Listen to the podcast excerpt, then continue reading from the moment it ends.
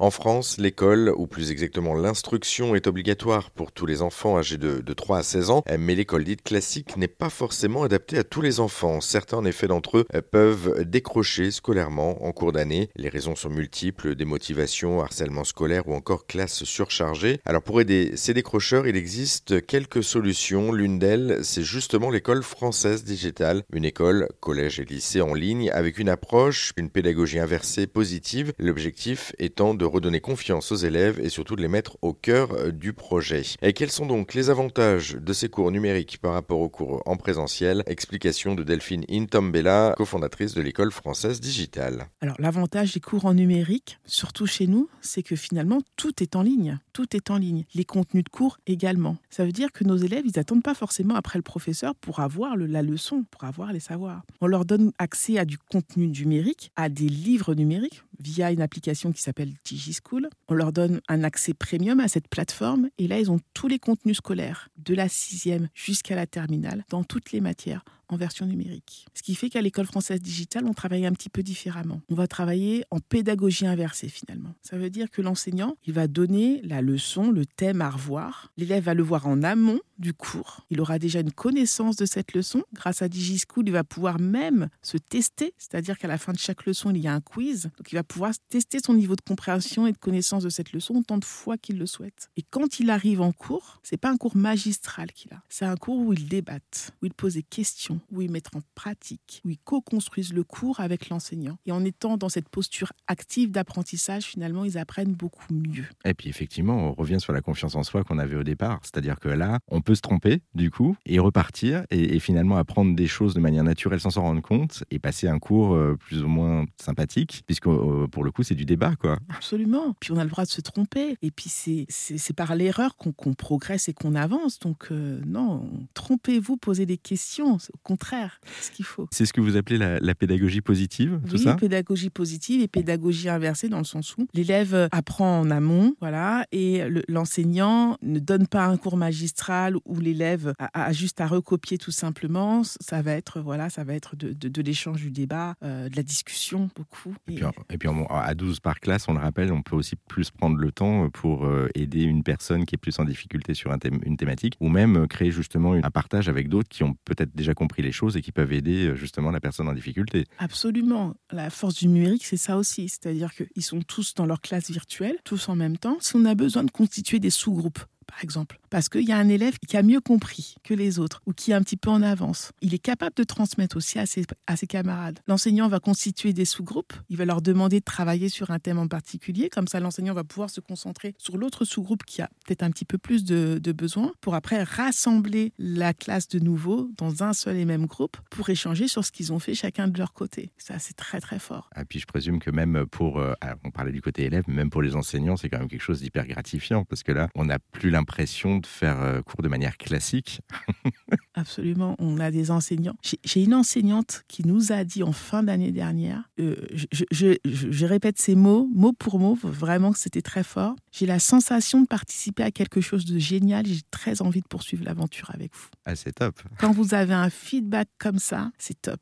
Elle le dit, on est en réunion, on est en réunion euh, d'enseignants, à leur initiative en plus, où ils demandent si on se faisait un café visio. Pourquoi pas? Organisons ça. Donc on s'organise ça puisque nos enseignants aussi sont de par la France et de par le monde aussi. Donc on se connecte tous. Elle, dit ça euh, devant tous les autres enseignants et, on prend ça, mais comme un feedback hyper positif. C'est, enfin, ça, a été, ça a été génial de, voir qu'effectivement, ils y trouvaient aussi un grand intérêt, qu'ils étaient fans de cette manière de transmettre. Et comment vous les avez recrutés justement, ces enseignants? Parce que là, vous avez euh, un enseignant en gros pour chaque matière, si je ne me trompe pas. Donc il y a histoire géo, il y a les langues vivantes, euh, notamment l'anglais, l'allemand, etc. Enfin bref, comment est-ce que vous les avez euh, recrutés c'est, prétentieux ce que je vais dire, mais ils sont venus à nous. C'est, très très fort ça. la plupart sont venus à nous on, avait fait euh, au démarrage un site internet euh, qu'on avait sponsorisé sur Google pour qu'il apparaisse dans les premiers résultats de recherche. Bref, et euh, tous ces enseignants qui sont en quête de sens, qui sont en quête d'une méthode innovante pour enseigner, etc., qui donnent beaucoup de cours particuliers par ailleurs. et qui sont connectés vont chercher ce type d'enseignement. Et donc, la plupart de nos profs, c'est comme ça, ils sont venus à nous.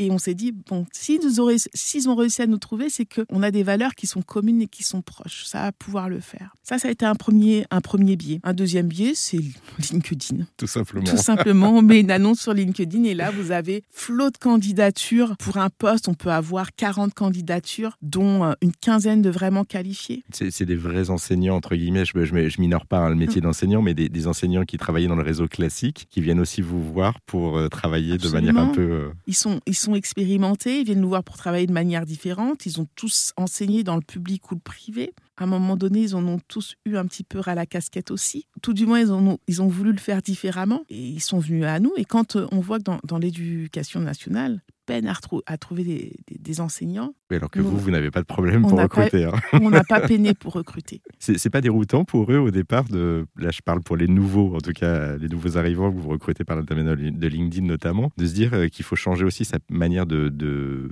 de donner cours, d'avoir une nouvelle pédagogie. Vous parliez de, pédagogie positive et surtout de, de maîtriser cet outil, l'ordinateur et de faire des cours en ligne, de plus avoir une classe euh, classique. C'est pas difficile? Alors, ils sont connectés. Ils ont l'habitude dans des outils informatiques. Quand euh, voilà, quand ils sont vraiment connectés, présents sur LinkedIn, actifs, etc., ils ont cette appétence pour l'informatique. Après, cette nouvelle manière d'enseigner en pédagogie positive, pédagogie inversée, nous, ça va être un critère non négociable. C'est important pour nous d'avoir, on, a vraiment cette idée-là de rendre l'élève acteur de son apprentissage et ça passe par là. Donc, ils le savent dès, l'entretien finalement, cette manière-là. Soit ils y adhèrent et tant mieux, soit ils y adhèrent pas et puis on ne fait pas affaire entre guillemets. Mais euh, ils sont tous, euh, tout ça, tout ce qu'on a eu à rencontrer, ils, adhéraient. Et après, je présume qu'il y a aussi une formation pour essayer d'expliquer un peu plus en, en profondeur ce que c'est que cette pédagogie, parce que pour certains, ça doit être un peu nouveau. Alors, pour, pour certains, c'est nouveau. Donc, dans nos critères, on va, vraiment, on va vraiment choisir finalement les profils qui sont le plus proches de ça, dans, leur manière de transmettre. Ensuite, on va leur donner finalement une formation euh, sur les outils que nous, on utilise. Après, ils sont enseignants. C'est leur métier, plus leur métier que le nôtre. Nous, on a imaginé une école innovante. C'est eux qui sont à, dans l'action tous les matins avec nos enseignants. C'est leur métier de base. On va revenir justement sur vous et, les autres cofondatrices parce qu'effectivement, vous avez raison, vous n'étiez pas du tout de ce milieu-là. On, en dira un mot dans un instant. Juste auparavant, je voudrais, euh, juste pour ce volet-là, le terminer là-dessus, sur le, euh, le, nouveau dispositif que vous avez lancé, Devoir fait. Est-ce que vous pouvez nous le, présenter? Qu'est-ce que c'est -ce, que ce, ce, nouveau dispositif? Alors, c'est le dispositif euh, du, ministère de, de l'Éducation nationale